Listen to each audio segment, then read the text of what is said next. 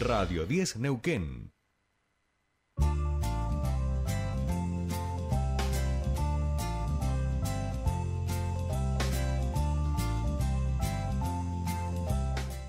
Bien, seguimos aquí en Tercer Puente y nos vamos a meter con uno de los temas eh, que más nos gusta, podemos decir, todo lo que tiene que ver con eh, lo paleontológico en nuestra región, con los hallazgos que permanentemente se van haciendo y particularmente el equipo que trabaja en la universidad. Eh, se encontró un nuevo dinosaurio en el campus universitario de Neuquén. Son restos fósiles del Alvarezsaurus eh, que estaban en la barda neuquina, en la zona conocida como Bajo de la Carpa. Nosotros estamos en comunicación con el investigador Juan Porfiri este, del Museo Universitario del Comahue para que nos cuente de, de qué se trata este nuevo hallazgo.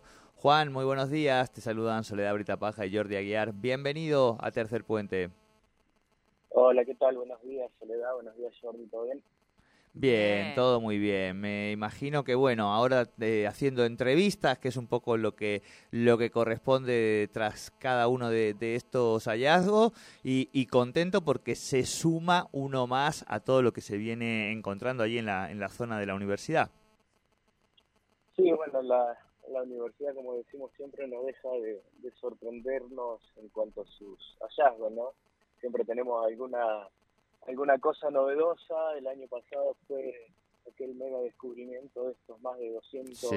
este, huevos de, de aves. Ahora nos, nos encontramos ante este nuevo descubrimiento y bueno, sí, muy felices porque bueno, nos dedicamos a esto, nos gusta lo que hacemos y, y bueno, empapados en, en el tema, ¿no? Claro, claro, Juan. Eh, contanos un poquitito más de qué se trata, cómo es que es que un poco, ¿no? Se van identificando que efectivamente esto pertenece, son restos fósiles, en, en este caso del Alvarezsaurios, que si bien tiene un nombre, vamos a decir, más reconocible eh, en muchos casos por, por el gentilicio correspondiente a nuestra lengua, yo no lo había escuchado nunca. Claro, Sí, bueno, eh, justamente hace fue un dinosaurio que fue publicado en el año 1991 este, y el nombre Alvarezsaurus se le da en honor a, Gregorio Álvarez, ¿no?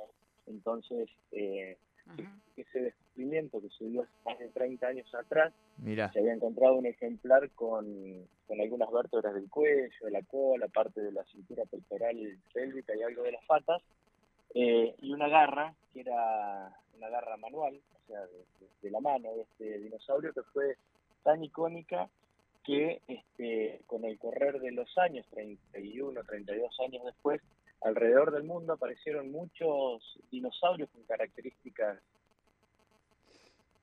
A ver. Sí. Uy, ahí. No, no estaríamos escuchando. A ver si. ¿Ahí nos escuchás? Estamos hablando con Juan Porfir, investigador. Eh, acaban de hallar un nuevo dinosaurio en el campus universitario y eh, se cortó, parece. La ahora ahí vamos a tratar de recuperar el, llamado.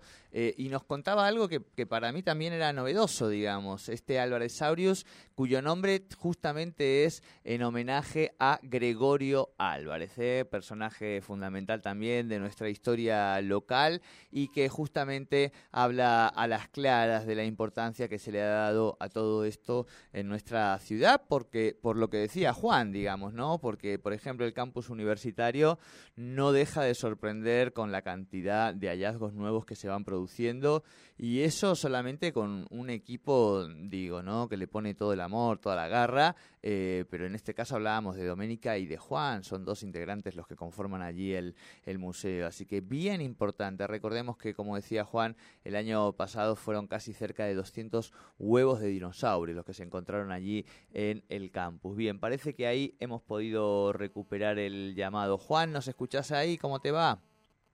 Sí, sí, escucho bien, perfecto. Ah, se, se, cortó justo cuando nos empezabas a contar un poquito del, del Alvarezsaurus. Claro.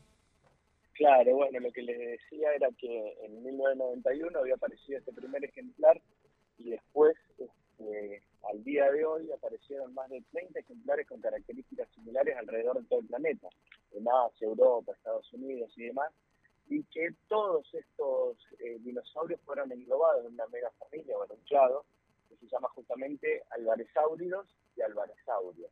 ¿sí? Eh, es decir, este, este dinosaurio encontrado en el campus de la universidad dio origen a una familia de dinosaurios que están alrededor del mundo bien representados y este segundo ejemplar a nosotros nos brinda mucha más información en cuanto a cómo era la evolución de ese brazo, de estos dinosaurios que tenían. Uno sabe que los dinosaurios carnívoros tienen los brazos cortos generalmente. Claro. En este caso particular son extremadamente reducidos, extremadamente hasta llegar casi a ser solamente como una pequeña unita que se asoma del pecho del, del dinosaurio.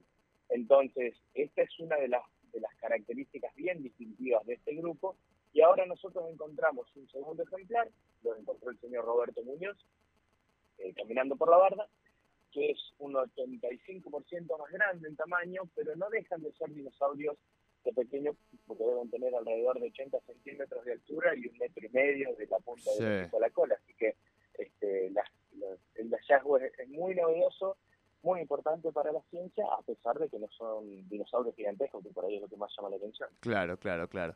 Eh, sí, obvio, la espectacularidad de, de, Hollywood y la célebre, célebre saga ¿no? de Jurassic Park nos ha dejado en el imaginario eh, y en nuestra retina muchas imágenes en ese sentido.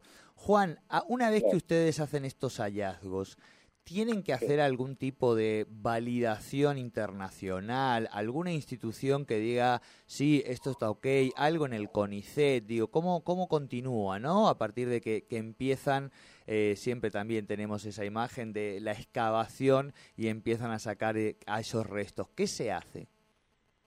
Sí, bueno, una vez que termina la etapa de excavación, esos materiales son llevados a los laboratorios de los museos se preparan, quedan totalmente limpios y ahí viene el proceso de investigación.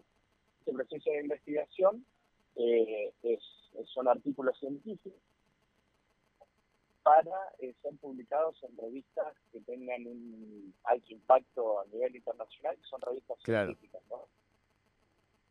Sí, sí, una revista tipo Natura, e, e, ese tipo de revistas. Cada artículo que uno publica, como por ejemplo, revista de divulgación o.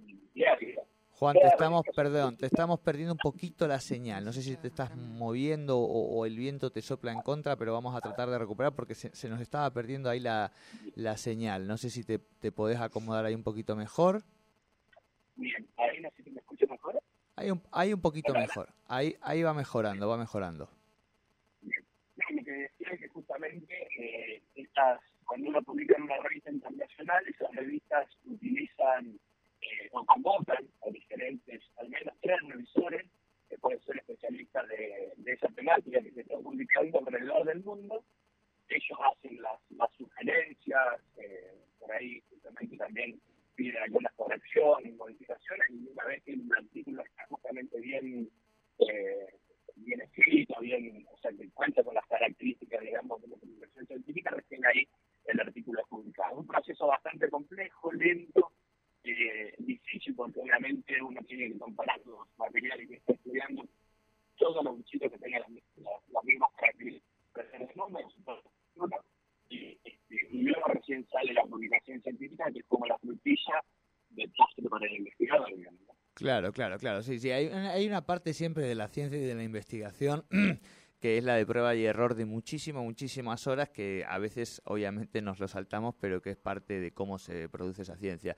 Bueno, Juan, te queremos felicitar a vos, a, a Doménica, a todo el equipo de, de la universidad, como siempre, por este hallazgo, por nada, seguir sumando hitos en lo que hace a la paleontología en nuestra región y a la importancia, porque además después todo esto tiene todo otro trabajo educativo que yo sé que, que hacen con mucha pasión, así que nada, felicitar felicitarlos a vos y por tu intermedio a, todo el equipo. Bueno, bueno, muchísimas gracias. Sí, es un trabajo que es intenso y que, bueno, justamente pone en valor todo el patrimonio paleontológico que tiene la provincia de Neuquén, principalmente el campus de la universidad.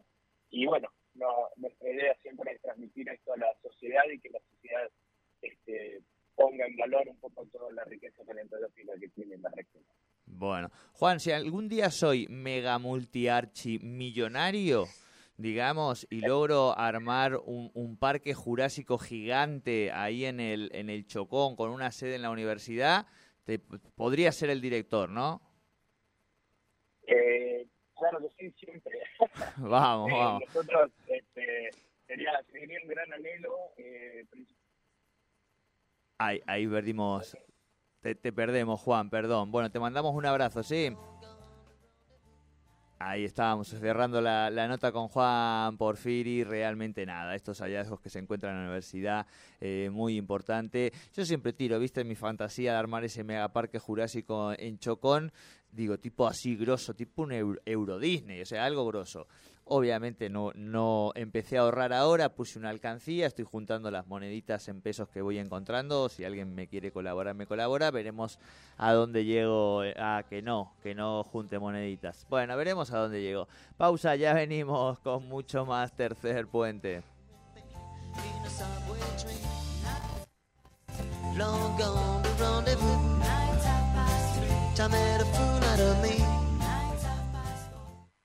Subite al tercer puente con Jordi y Sole. El EPEN pone a disposición distintas formas de pago para regularizar tu deuda por servicios de energía, desde tu casa a través de Pago Mis Cuentas, Redlink o www.epen.gov.ar vía Mercado Pago con tarjeta de